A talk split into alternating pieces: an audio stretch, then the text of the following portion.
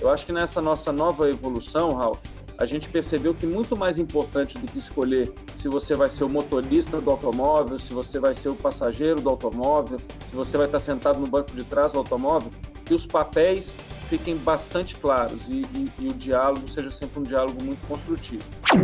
Eu costumo brincar é, que eu tive a oportunidade na minha carreira de ser é, conselheiro de, de, administração de várias empresas, é, presidente de conselho de algumas empresas, como agora a Pet Love, a Zen Club. Fui também executivo de empresas, fui diretor financeiro, fui diretor presidente, e eu até costumo dizer que eu hoje, enquanto conselheiro, que é o papel que eu exerço, eu quase que tenho vergonha do conselheiro que eu era sem antes ter sentado na cadeira do executivo e entender tudo que implica você estar tá, é, é, nesse tipo de posição.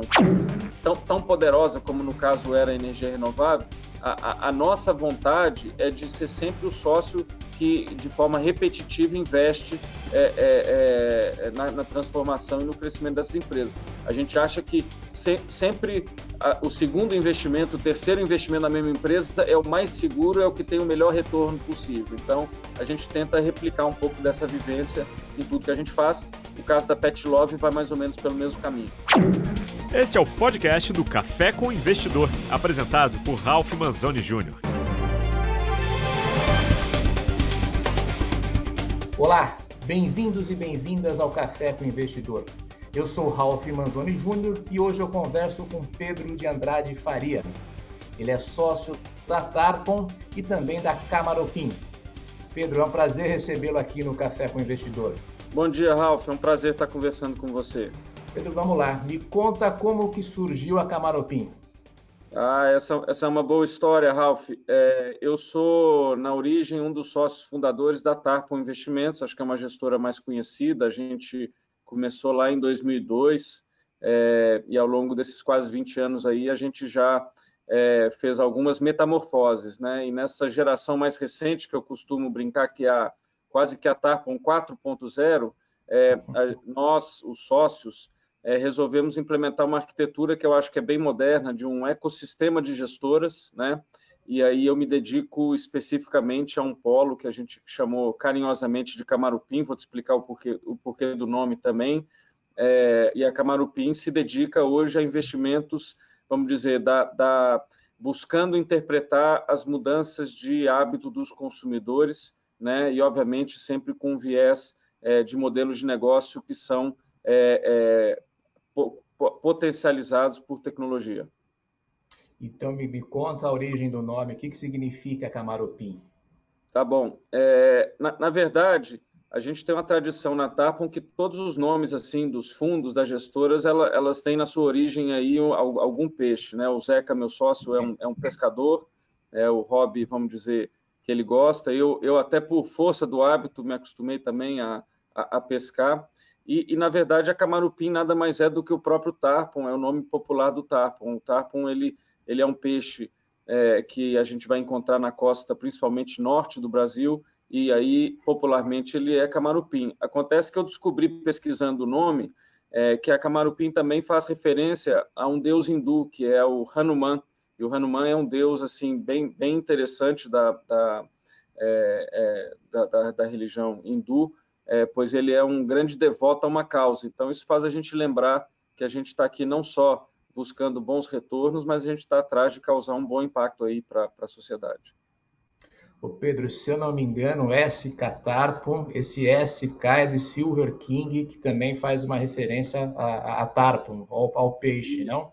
Isso, é o Rei da Prata, também é outro nome da Tarpon. É um peixe bastante simbólico, ele é, para quem gosta de pescar, ele é um grande troféu, assim, lá no começo ele significava essa nossa busca, vamos dizer, incessante pelas, pelas grandes e maiores oportunidades, que era um pouco da, vamos dizer, da, da ética nossa lá, da nossa, da nossa filosofia de trabalho. Bom, vamos parar de falar um pouco de pescaria, vamos voltar a falar de investimentos.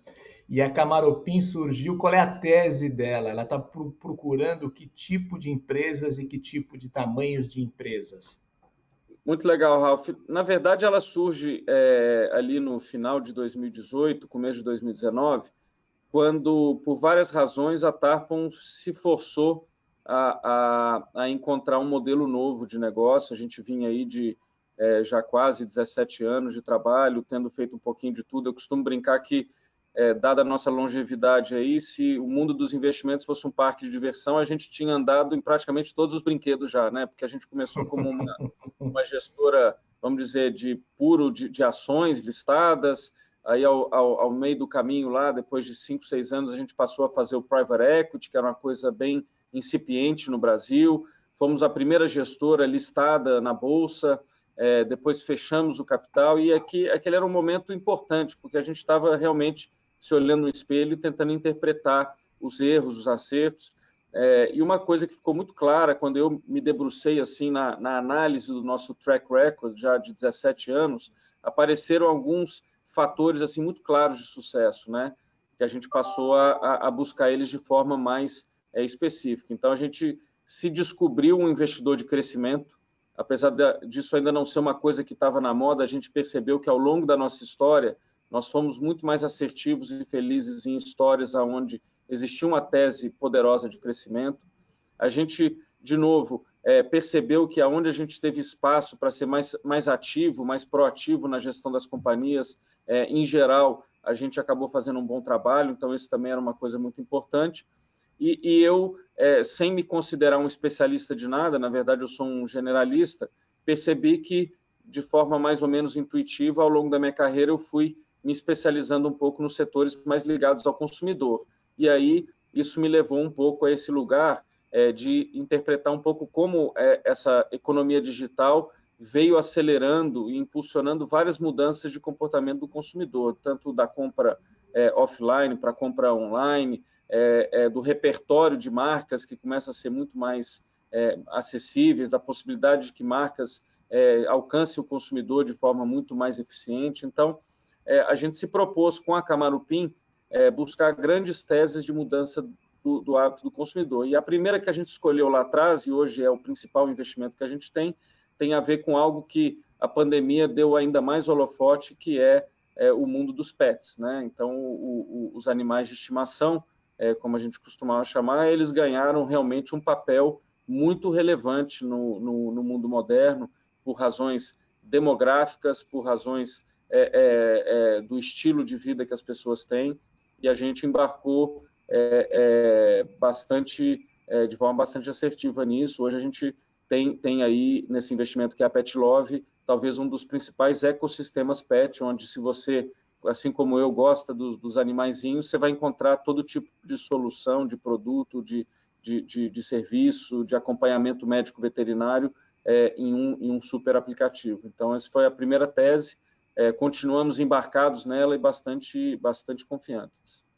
Ô Pedro, ilustrando com a Pet Love, que foi o seu primeiro investimento, é, para entender melhor como você investe. Você busca o controle? Você está sempre buscando o controle ou não necessariamente quando você faz um investimento você quer o controle da empresa? Muito legal, Ralph. É, na verdade, é, o que é interessante dessa nossa perspectiva, talvez um pouco mais histórica, ao longo do tempo da Tarpon, eu acho que a gente teve histórias de muito sucesso sendo um investidor passivo, né? É, é, tendo a prerrogativa de participar da governança da gestão e, e também ao longo do tempo, em, em, várias ocasiões, a gente teve esse papel é, do acionista, vamos dizer, de referência ou acionista controlador. No caso da Pet Love, é, eu vim, de certa forma, munido dessa consciência de que é, qualquer que fosse o arranjo, tem que ser um arranjo onde os papéis estão muito claros e muito bem definidos. E eu tive a, a grande sorte e felicidade é, de encontrar no Márcio Waldman, que é o fundador da Pet Love, é, um cara fantástico, um sócio é, é que talvez seja, é, para mim, o exemplo do tipo de sócio que a gente busca. Então, nós ali procuramos fazer um acordo de acionistas em que, apesar da gente ter no, prime no primeiro investimento já a maioria do capital da Pet Love, a gente fez questão de fazer um acordo de voto, um acordo de acionistas com o Márcio, dando a ele muito do protagonismo e muito da, da, da prerrogativa de, de, conduzir a empresa. É, o Márcio, de certa forma, soube também é, encontrar o melhor lugar para a gente. Eu acho que a gente formou um bom time e, e esse acordo de, de, de, voto entre nós e o, o, fundador, que é o Márcio, ele persiste até hoje, apesar de já é, algumas rodadas de investimento que a gente recebeu, como o próprio SoftBank, é, o próprio El Caterton, a companhia cresceu bastante, mas a gente ainda tem esse núcleo é, é, organizado em torno da nossa sociedade com o Márcio. Mas isso é um caso isolado da Pet Love ou, ou é uma maneira, um padrão de vocês trabalharem? Então, Ralph, é, eu diria que é um padrão sem ser uma necessidade ou alguma coisa que está escrito lá na, na, pedra, no mandato e tudo mais. Então, o nosso investimento mais recente, numa empresa também bastante, que eu sou bastante entusiasmado na área da saúde mental, que é a Zen Club, temos ali a figura de novo de, um, de fundadores, do José, do Rui, né? E, e, ali a gente até, por uma questão deles próprios, de ainda a empresa está um pouquinho mais num estágio inicial, a gente não quis ter é, é, uma participação que os diluísse em demasia. Então, a gente estruturou um investimento em que a, a, a Camarupim vai crescendo a sua participação ao longo do tempo, sempre apoiando o crescimento da companhia, e a gente formou ali um, uma, vamos dizer, uma governança mais parecida a essas empresas de, de estágio inicial, em que a gente tem algumas, vamos dizer, alguns direitos, algumas prerrogativas, eles até, é, de certa forma, bacana, me apontaram como presidente do conselho da Zen Club, é, mas eu desempenho um papel ativo, porém de apoiar é, de forma sistemática a, aos fundadores e o time que está lá. Então, com isso, o que, que eu quero dizer? Eu acho que nessa nossa nova evolução, Ralph, a gente percebeu que muito mais importante do que escolher se você vai ser o motorista do automóvel, se você vai ser o passageiro do automóvel, se você vai estar sentado no banco de trás do automóvel, que os papéis fiquem bastante claros e, e, e o diálogo seja sempre um diálogo muito construtivo. E a Tarpon criou esse, essa, essa, ao longo da nossa história, experiência, a gente conseguiu articular isso de uma forma bacana, porque nós já nos vimos em cada um desses papéis ao longo do tempo e sabemos mais ou menos o que significa estar em cada um desses papéis. Então, eu costumo brincar é, que eu tive a oportunidade na minha carreira de ser é, conselheiro de, de, administração de várias empresas, é, presidente de conselho de algumas empresas, como agora a Pet Love, a Zen Club. Fui também executivo de empresas, fui diretor financeiro, fui diretor-presidente, e eu até costumo dizer que eu hoje, enquanto conselheiro, que é o papel que eu exerço, eu quase que tenho vergonha do conselheiro que eu era sem antes ter sentado na cadeira do executivo e entender tudo que implica você estar tá, é, é, nesse tipo de posição. Então, acho que é uma construção que nos levou a ser bastante mais, é, vamos dizer, é, é, é, é, definir papéis com clareza, mas sem a prerrogativa de querer ter uma posição muito fechada. O Pedro, você me citou dois investimentos, a Pet Love e a Zen Club. uma da área de comércio eletrônico e para pets, outra da área de saúde mental, uma health tech. Como eles se conectam na sua tese? Então, é, olha que interessante, Ralph, que é, é, de certa forma a gente, ao longo do tempo, foi ficando é, um pouco mais temático. A gente acha que num mundo em que as coisas vão mudando tão rápido, é, você está apoiado no que eu chamo de teses de investimentos seculares, né, que estão, de certa forma, é, é como se você tivesse, assim, na minha analogia, uma pista de decolagem bastante longa, é, é, você se permite erros de execução, de gestão, e, e, ao mesmo tempo você ainda tem aquele, aquele, aquele vento de caldo. Na verdade, o PET, tem uma conexão com o meu papel passado na indústria de alimentos, porque eu, de certa forma, transitei da indústria de alimentos para a indústria de pet, por entender um pouquinho é, dessa, dessa área de grande crescimento dentro da alimentação dos animais e tal. E por curiosidade, ao, estar tá investindo em pets é, e tentando entender realmente o que, que era o, o clique assim dos pets, o que estava levando a uma adoção cada vez maior de animais, é, quais eram os movimentos assim é, é, da sociedade como um todo que levavam a isso, é, eu comecei a, a, a, ler alguns estudos bastante interessantes que demonstravam o papel é, bem positivo que os animais de estimação têm na nossa saúde mental, na saúde mental dos tutores. Né? É, você pode correlacionar é, a presença de animais de estimação em casa com índices menores de depressão, de ansiedade, é, de certa forma, estamos falando aqui de solidão, que eu acho que é talvez a grande, a grande doença aí do, do, dos nossos tempos, né? E isso me fez abrir esse, esse espectro. Eu, eu já tinha feito alguns investimentos na minha carreira em saúde desde o começo, é, não estava olhando para a saúde assim como uma tese é, é, é, inicial, mas a, a, história dos pets me levou a, a, a, aprofundar isso. E aí eu percebi uma oportunidade é, gigantesca, né? principalmente porque o assunto ainda é, da saúde mental, por incrível que pareça, nesses tempos modernos, ainda está envolto de muito estigma, de muito tabu.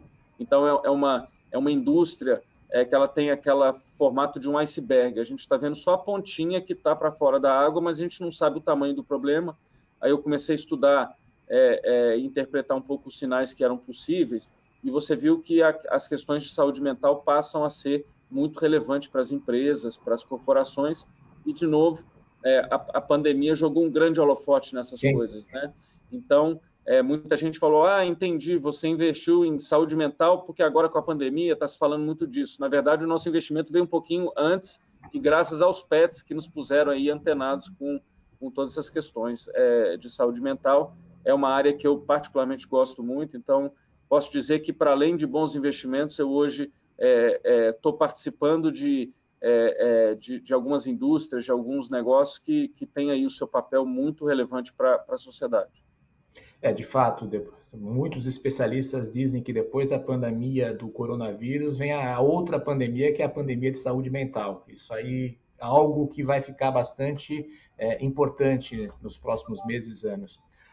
O Pedro, é, como você está estruturado? É, você tem um fundo para fazer esses investimentos? É, o capital para esses investimentos vem de onde? Você capta com terceiros ou é uma captação é, proprietária dos sócios da Tarpon? Muito legal.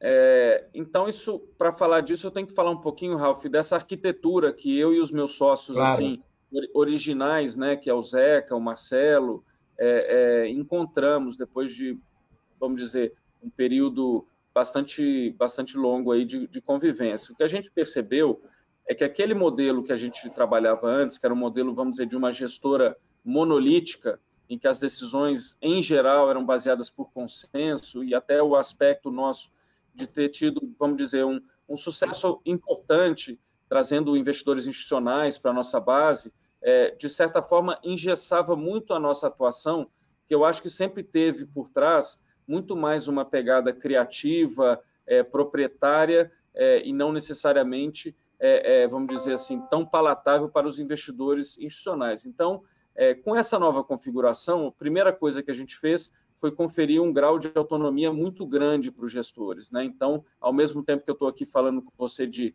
de, de pet care, estou falando de saúde mental, eu tenho no meu sócio Marcelo alguém que tem feito é, é, investimentos assim bastante interessantes na área é, é de agtech, de, de onde a confluência de tecnologia com o setor agro.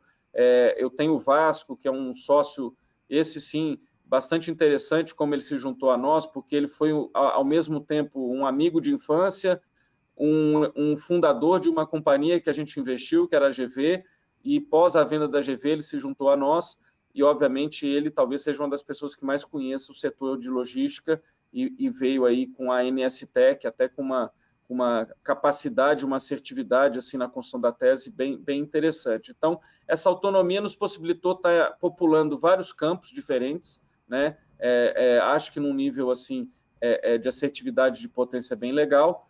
E, e o modelo de captação passou a ser um modelo que de certa forma, é diferente do que a gente tinha antes. Ao invés de a gente ter fundos captados com um prazo de vida e, aquela, e, e aquele modelo, vamos dizer, que a gente é, é, aprendeu a fazer, hoje, na verdade, o capital proprietário, o capital dos sócios, ele ancora os investimentos, né? ele realmente nos permite estar, enfim, aberto, discutindo novos investimentos com novas empresas, fundadores e tudo mais, mas, em geral, a gente busca investimentos um pouquinho maiores em empresas vamos dizer, já um pouco mais estabelecidas.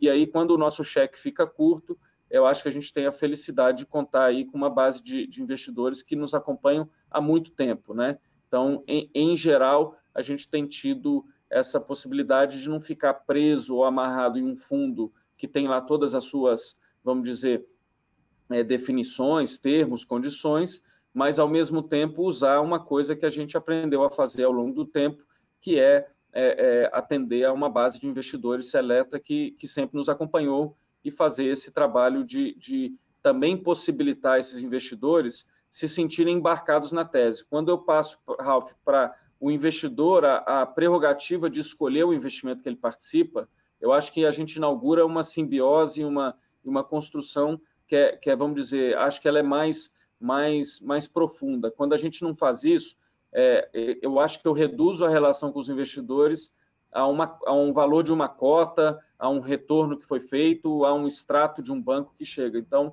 por exemplo, no caso da Pet, da, da Pet Love, nós temos alguns dos nossos investidores que hoje são advisors da companhia, conselheiros da companhia e participam com a gente é, da jornada inteira. Eu acho que é mais gratificante para todo mundo. Deixa eu ver se eu entendi. Então, além do capital proprietário dos sócios da Tarpon, você faz sempre uma chamada de capital para saber quem quer participar desse investimento que você está fazendo. Então, é caso a caso. Isso, e, e, e, não é tão caso a caso, porque assim, sempre que a gente desenvolve uma tese, é, como o PET, é, a, na verdade, é, a gente não fez só um investimento, que foi a Pet Love. Depois da Pet Love veio a VetSmart, que é um aplicativo de medicina veterinária, a Dog Hero, que é o maior serviço de, de marketplace é, de passeadores de animais, de hospedagem de animais, de agora de, de médicos veterinários. E, por fim, até fizemos agora uma parceria muito importante com a Porto Seguro é, para entrar no segmento aí de seguro, seguro pet. Né? Então, quando eu trago o investidor para a tese pet, ele automaticamente participa de todos os investimentos é, ligados a, a, a, esse assunto. Ele me dá, enquanto gestor, a prerrogativa de fazer investimentos sucessivos dentro daquele vertical. A mesma coisa é, é, é com o Zen Club. A gente, na casa da Zen Club, até porque foi um investimento um pouco menor, ele ficou, vamos dizer, o capital proprietário ficou bem mais, mais relevante, mas ainda assim temos co-investidores conosco e esses co-investidores vão participar de todos os nossos é, futuros investimentos na área de saúde mental. Ô Pedro, só para quem está está nos ouvindo ou é, assistindo, é, você falou dessa nova configuração da Tarpon SK Tarpon. Me corrija se eu estiver errado. São outras gestoras. Tem a Tarpon Capital, a Camaropim, que nós estamos conversando, a 10B, que é de agronegócio, e a Niche Partner Logística com o Vasco, se eu não me engano.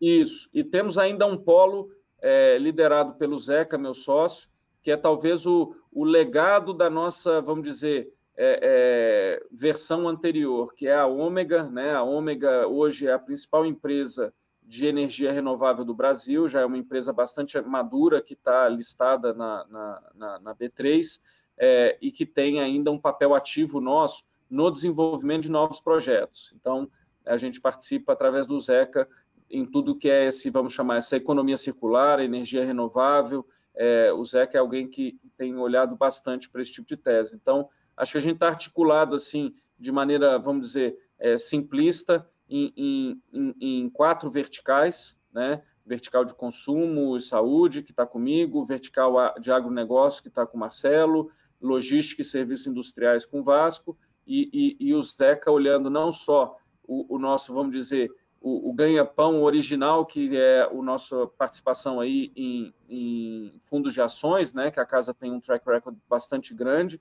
mas também essa, esse acompanhamento do nosso maior investimento, que é a Ômega, e todas as adjacências aí da, da economia circular. Se eu não me engano, considerando todo esse ecossistema, é algo em torno de 5 bilhões de reais que vocês têm sob gestão. É, é, esse é um valor que a gente falou aí, a gente até deixou de ter assim essa obsessão de, de, de, de contar quanto é que é o ativo sob gestão, mas dado que os investimentos estão indo bastante bem, se a gente for pegar aí as, as, as novas marcações a mercado e rodadas e tudo mais, provavelmente esse número aí já cresceu um pouquinho, né? Agora você tem um cheque padrão na Camaropim, é, qual, qual é o nível de investimento que você se pretende fazer ou você também analisa caso a caso esse investimento? É, é de fato a gente tenta é, é, é convergir para um, um, tamanho mínimo, né, Ralf? Até por uma questão é, de escala, né? Como a gente gosta de se envolver muito com as empresas, é, de certa forma você pode se encontrar numa situação de estar tá tendo ou querendo dedicar muito tempo para um investimento e que, de certa forma, você não tem essa, vamos dizer, uma massa de capital alocado. Então, se você me perguntar assim, qual é o, qual é o tamanho que, que, eu, que eu gostaria de poder investir? Né? É, no tempo, eu gostaria de encontrar é, investimentos que possam chegar perto da casa do meio bilhão de reais, né? não necessariamente tudo de uma vez. Então, primeiros investimentos podem ser da ordem de 50, 100 milhões, 150 milhões. No caso lá da Pet Love, só para ilustrar, o primeiro investimento nosso foi da ordem de 60 milhões, depois a gente colocou já numa segunda rodada mais 30 milhões, é, depois acompanhamos o SoftBank e o Caterton e investimos, se não me engano, mais uns 50 milhões, e agora estamos participando de uma nova rodada que já está aí é, basicamente concluída com um investimento a, até maior do que isso, de quase 40 milhões de dólares. Então, se eu somar todos os investimentos na área PET, eu já devo estar perto aí do meu mundo ideal de quase meio, meio bilhão de reais investidos, mas é, é legal ter essa flexibilidade de investir aos pouquinhos. No caso lá da... Pode, pode falar. Não, eu só ia falar, comentar esses números que você está me citando são reais, não são dólares. Reais, reais. Eu só citei um número em dólares porque agora que a gente está fazendo uma rodada da Pet Love assim com, com investidores estrangeiros e tudo mais, aí o pessoal está com, com essa moda de falar em dólares. Então, esse último investimento da TAP foi, foi, foi da ordem de 40 milhões de dólares. Perfeito. Você ia continuar falando da Pet Love, acabei te interrompendo, Pedro. Não, eu acho que eu amarrei o raciocínio, Ralph. A ideia é que a gente possa, assim, vou ilustrar com você o que eu acho que talvez seja o investimento que mais define, não, não a Camarupim em si, mas a Tarpon como um todo, que é o próprio investimento da Ômega, né? A Ômega, é, acho que, que talvez pouca gente saiba, eu sou, me considero um dos sócios fundadores da Ômega, porque a gente é, é, se associou ao Antônio, é, Bastos, que até hoje é o presidente da companhia, e fizemos um primeiro investimento de 7 milhões de reais, né, uma empresa que estava nascendo, nasceu com a gente, né, uma startup é, com essa prerrogativa de investir na área de energia renovável. É, e, e, ao longo dessa jornada de 2007 até 2021, que já vai aí um, um ciclo que ultrapassa o, o private equity tradicional, é, nós, sócios da Tarpon, já contribuímos e participamos de mais de 11 rodadas de capital da Ômega. Apoiamos a Ômega na fase inicial, apoiamos a Ômega no momento em que a gente recebeu um aporte de um outro fundo, que foi o Warburg Pincus, apoiamos a Ômega quando ela foi ao mercado e fez o seu IPO, investimos no follow-on da Ômega e seguimos investindo na Ômega. Então, quando a gente encontra um time bom e uma tese assim tão, tão poderosa como no caso era a energia renovável, a, a, nossa vontade é de ser sempre o sócio que, de forma repetitiva, investe é, é, é, na, na, transformação e no crescimento dessas empresas. A gente acha que se, sempre a, o segundo investimento, o terceiro investimento na mesma empresa é o mais seguro, é o que tem o melhor retorno possível. Então, a gente tenta replicar um pouco dessa vivência em tudo que a gente faz. O caso da Pet Love vai mais ou menos pelo mesmo caminho. Então você vai apoiando a empresa com capital e com outros sócios em diversas jornadas, mas como um investidor de private equity, você quer sair em algum momento. Como você vislumbra as, as saídas desses investimentos? Então, Ralph, é, aí, aí talvez eu, eu, eu vou, vou, vou, remar contra a maré aqui. Na, na verdade, o meu sonho é, é não sair, tá? É, em, em geral, é, quando a gente está buscando uma empresa e está trabalhando dentro dessa empresa e tal, a vontade é que a gente não precise sair, o que não significa que o capital não seja reciclado, né? É, o que é um capital que se recicla? Por exemplo, para dar de novo o exemplo da Ômega, é, os fundos originais que investiram na Ômega, eles já terminaram o prazo deles, né? A gente foi capaz de gerar liquidez através de vendas de blocos de ações aí na, na, na própria bolsa, né? Quem já teve com a gente é, é, na Ômega já ganhou o seu dinheiro, já teve o seu retorno, já foi embora. Tem alguns que voltaram.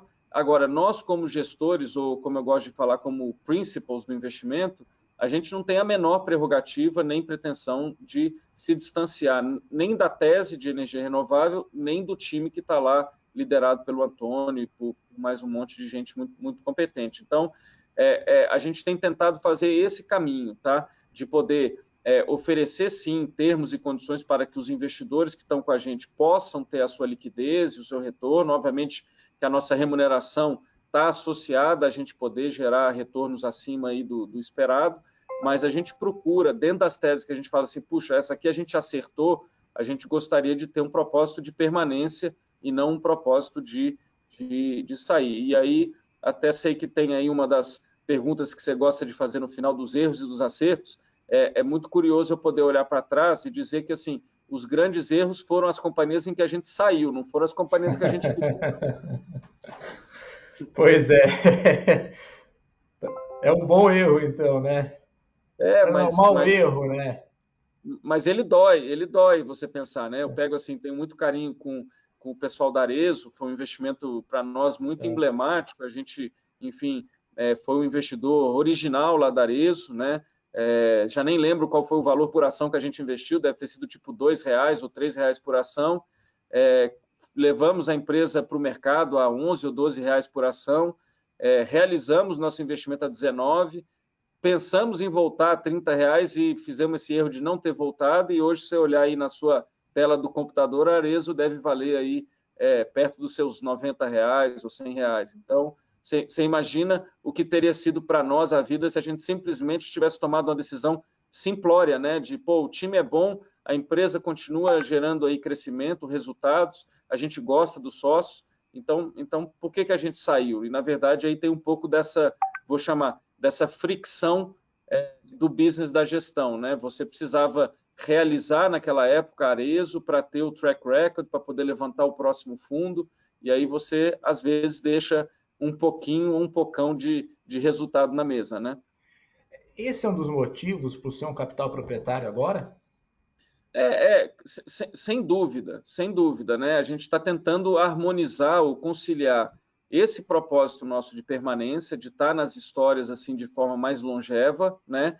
Sem perder a prerrogativa de atrair bons investidores para as nossas histórias. Então, é, é, eu costumo, vamos dizer, colocar assim, a gente está é, levantando recursos na praça que, que são o, o, o, recurso que chama LIFO, né? Last in, first out. Então o pessoal entra depois da gente e sai antes da gente, entendeu? Se a gente conseguir fazer as coisas bem. Obviamente que o que eu estou te falando aqui, né, Ralph, é, é, tem um aspecto, vamos dizer, do ideal, porque é, a gente também não vai se furtar é, de poder realizar um investimento quando a gente olha para esse investimento e acredita que tudo que a gente pode conquistar com ele, é, multiplicado pela probabilidade de sucesso, é, é inferior a uma proposta é, que a gente possa receber, ou que, na verdade, a gente até gosta de falar isso, que esse ativo possa estar em melhores mãos que as nossas, e aí a gente já pensa com esse raciocínio da companhia sempre estar tá, é, é, nas melhores mãos possíveis,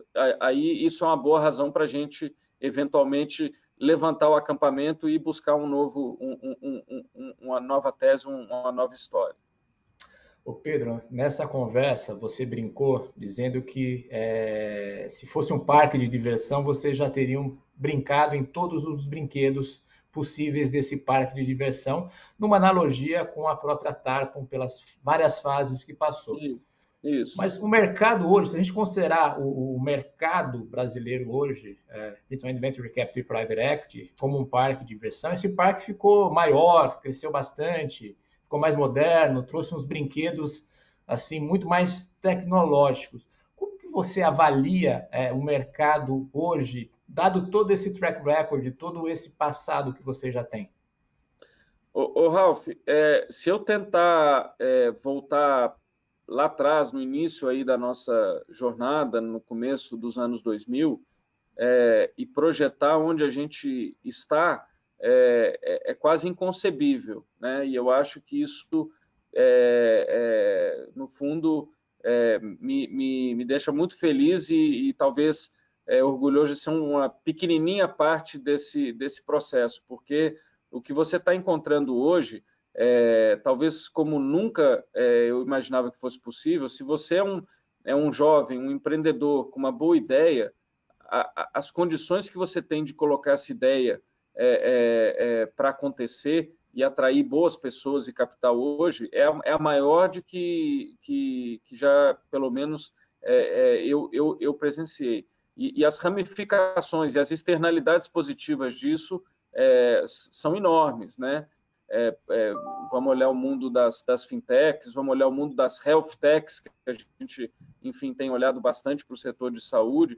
Eu, eu acho que a gente realmente, é, é a partir dessas condições que foram criadas é, é, para o venture capital, para o private equity, você deve ter, eu não tenho esse número, outro dia eu estava até vendo meu amigo e, e também sócio, co-investidor lá da Pet Love, o Paulo Passoni, do SoftBank, ele, ele fez uma correlação aí de, de repente, é, esse segmento do Venture Capital do Private Equity já ser quase 10% de todo o investimento direto que foi feito por estrangeiros no, no, no Brasil.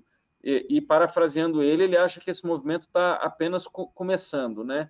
Então, tomara que esse ecossistema que proliferou, ele, ele tenha as condições, que ele não seja, de certa forma, desafiado é, por questões assim de natureza regulatória, de questões de natureza, vamos dizer, de incerteza do ambiente de negócio, para que você tenha essa possibilidade, é, é, voltando a essa história aí do empreendedorismo, de é, de que pessoas boas possam encontrar capital e reunir talento para dar vazão ao seu, aos, aos, seus sonhos, né?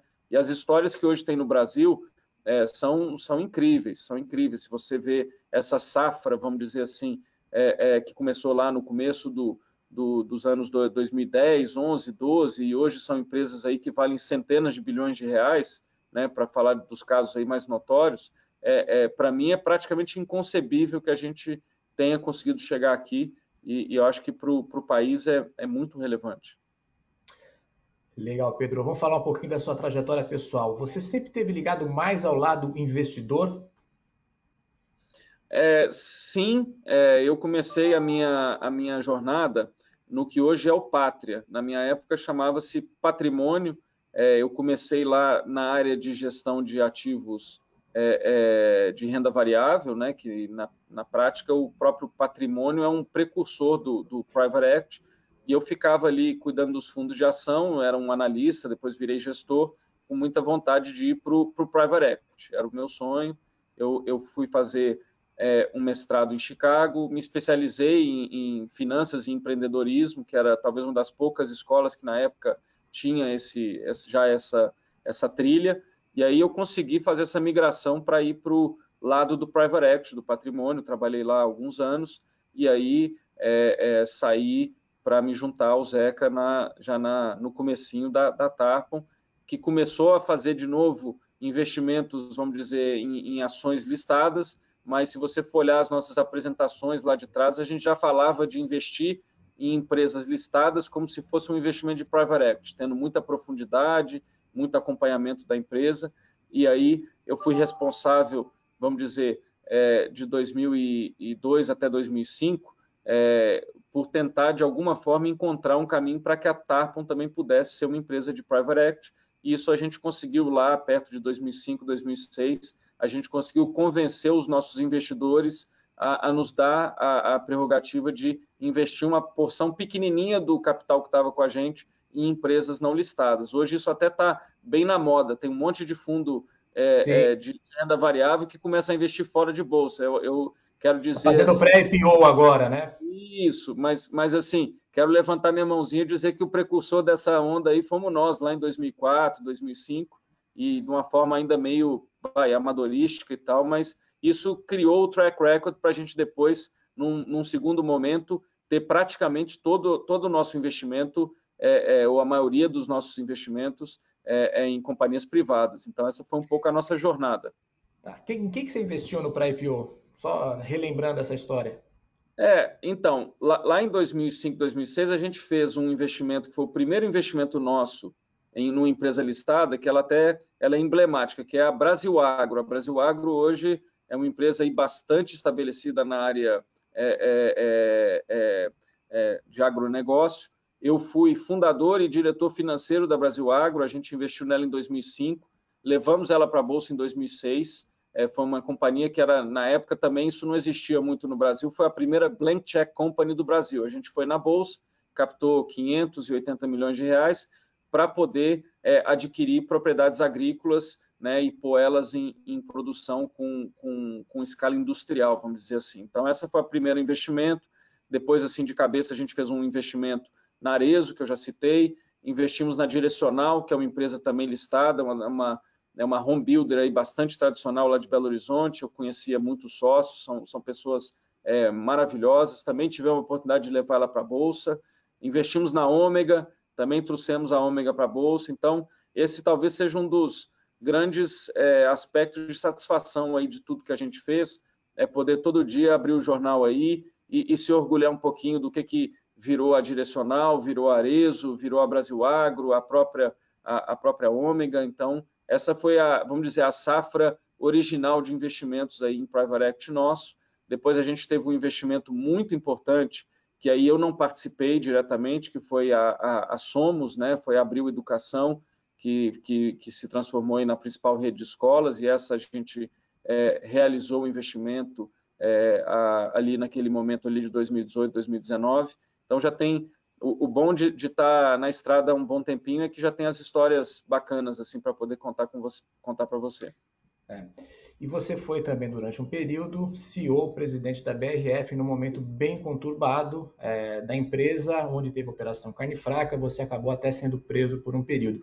Que lições você tira desse momento, desse período? Então, é, a gente, na verdade, o envolvimento nosso com a BRF ele é, ele é muito mais longevo daquele curto período ali que você está citando, né, Ralf? Porque, curiosamente, o primeiro investimento relevante que a gente fez lá em 2002 foi na própria Sadia, a gente conhecia a empresa é, bastante, sempre foi um investidor relevante da companhia. Naquele momento em que a empresa teve lá é, um estresse financeiro pelos derivativos, a gente participou da capitalização da empresa, é, eu fui para o conselho em 2010, 2011, fui conselheiro até 2014. Aí, em 2014, é, é, já num, num, escopo aí de uma mudança da gestão lá, eu fui convidado para liderar a empresa, é, principalmente a área internacional da empresa, e eu acho que até hoje, se você for olhar para a companhia, é, a área internacional da empresa passou a ser muito relevante e representativa do, do negócio, e acho que talvez até pelo, vamos dizer, sucesso que eu tive lá enquanto é, gestor da área internacional, eu fui convidado, então, para ser o diretor-presidente. É, obviamente que a gente ali é, pegou todo tipo de adversidade e desafio que, que, que se possa imaginar. É, para mim, obviamente, não foi a melhor experiência que eu podia, mas me deu essa possibilidade de, de, de certa forma, voltar para a prancheta e pensar o que, que a gente gosta de fazer, o que, que na prática assim, a gente é, é, fica feliz de estar tá fazendo é, entender aonde o, aconteceram os erros, onde aconteceram os acertos e dar essa repaginada que é um pouco aí o, o objeto da conversa hoje aqui com você, é, voltando a atuar, vamos dizer, mais próximo do que a nossa essência, é, mais colaborativo em histórias de crescimento e menos histórias de turnaround ou de reestruturações, é, fugindo é, de governanças complicadas. A, a BRF eu não preciso citar aqui, mas sempre foi ali é, multifacetada, no mínimo, para dizer é, a questão da governança dela. Então, isso tudo, de alguma forma, foi encapsulado em aprendizados que hoje a gente tenta é, colocar é, é, para frente. Tem algo da qual você se arrepende na sua fase de BRF? Eu, eu, de certa forma, arrependimento na minha vida é mais o que eu não fiz do que o que eu fiz, tá? Então, assim, é, se você me perguntar hoje, apesar de tudo que eu pessoalmente paguei assim e, e, e sofri, é, inclusive com ramificações assim familiares e tudo mais, eu ainda acho que é, o coeficiente de aprendizado que eu tive foi, foi bastante grande. Talvez é, o maior arrependimento seja não ter tido as condições para ter esse propósito de permanência e de longevidade dentro do investimento. Eu, eu, eu, eu aqui não acredito é, que a gente é, tenha tido a oportunidade de pôr em prática tudo que a gente gostaria e, e a nossa história ali foi abreviada por, por N circunstâncias aí que, que, que, você citou, mas eu ainda continuo sendo um fã da empresa, acho a empresa maravilhosa, tenho muitos amigos lá, é, acho que inclusive o trabalho que está sendo feito lá é bacana, gostaria, no limite, de ainda estar envolvido com a, com a empresa e acho que ela tem um futuro muito bacana. Pedro, estamos chegando ao final e no final eu faço uma sessão, um bate-bola, perguntas e respostas rápidas. Vamos lá? Vamos lá. Quem te inspira? Meus filhos. Não é uma resposta muito óbvia, mas eu olho para eles e eles sempre me fazem dar o melhor de mim. Então acho que isso significa inspiração, né? Sim, é uma excelente resposta. Um empreendedor ou uma empreendedora que você admira? Ô, Ralf, eu, eu, eu sou muito bairrista, tá? É, e aí eu vou citar dois empreendedores, assim, empresários lá, lá, lá da, minha, da minha, de Belo Horizonte, é, o Eugênio Matar e o Rubens Menin. É, eu fico assim absolutamente impressionado com o que eles foram capazes de construir e principalmente da forma como eles construíram, né? São, são histórias acima de qualquer é, questionamento. E eu acho que dessa safra mais recente aí de empreendedores no Brasil, eu não posso deixar de citar o André Street é, e, o, e, o, e, o, próprio Davi Vélez, que são, são pessoas assim maravilhosas, é, chegaram em lugares assim inimagináveis. Acho que são talvez dois dos melhores representantes de tudo que a gente falou aqui. Para quem não conhece, acho difícil não conhecer, o Mata é da Localiza, o Rubens Menin da MRV, o Davi Vélez do Nubank, eu esqueci o, o, quarto que você citou. O André Street da Stone. O André Street da Stone, claro. O André Street já foi citado várias vezes aqui por, por vários entrevistados como é, um empreendedor muito admirado. Um erro. Um erro talvez tenha sido vamos dizer, não, não, não ter é, interpretado as nossas condições assim de, de poder empresariar lá na BRF da forma como a gente gostaria. Um acerto? Acho que talvez o grande acerto foi a partir de 2018 e 2019 é, a gente encontrar nos sócios da Tarpon essa vontade de permanecer juntos, de seguir a nossa história, de reconfigurar e inclusive fazer um desenho mais moderno, mais arejado para poder seguir a nossa jornada e estar tá onde a gente está hoje de novo. Um livro. Eu gosto muito do livro da, da Ayn Rand, Atlas Shrugged. Não sei, não sei como é que é a tradução em, em português, mas para mim é um livro assim que eu todo ano eu pego e, e leio ele de novo, porque eu acho que, que é, é bem interessante. E por fim, um hobby. Eu sou esportista, faço um monte de esporte mal, mas hoje, hoje em dia o que eu mais gosto, sem dúvida, é, é, é a bicicleta, é o ciclismo. Eu tenho, tenho, tenho encontrado um pouquinho de tempo para pedalar, é um negócio que eu gosto bastante. Ô Pedro, eu apostaria pelo começo da nossa conversa que você ia falar pescaria. esse, é um, esse, é um, esse é um hobby que eu adquiri por, por força da convivência. É, porque dado todos os nomes que você escreve, assim, com certeza pescaria deve ser o hobby do Pedro. Não, esse, esse, é, esse é um hobby que eu peguei por osmose.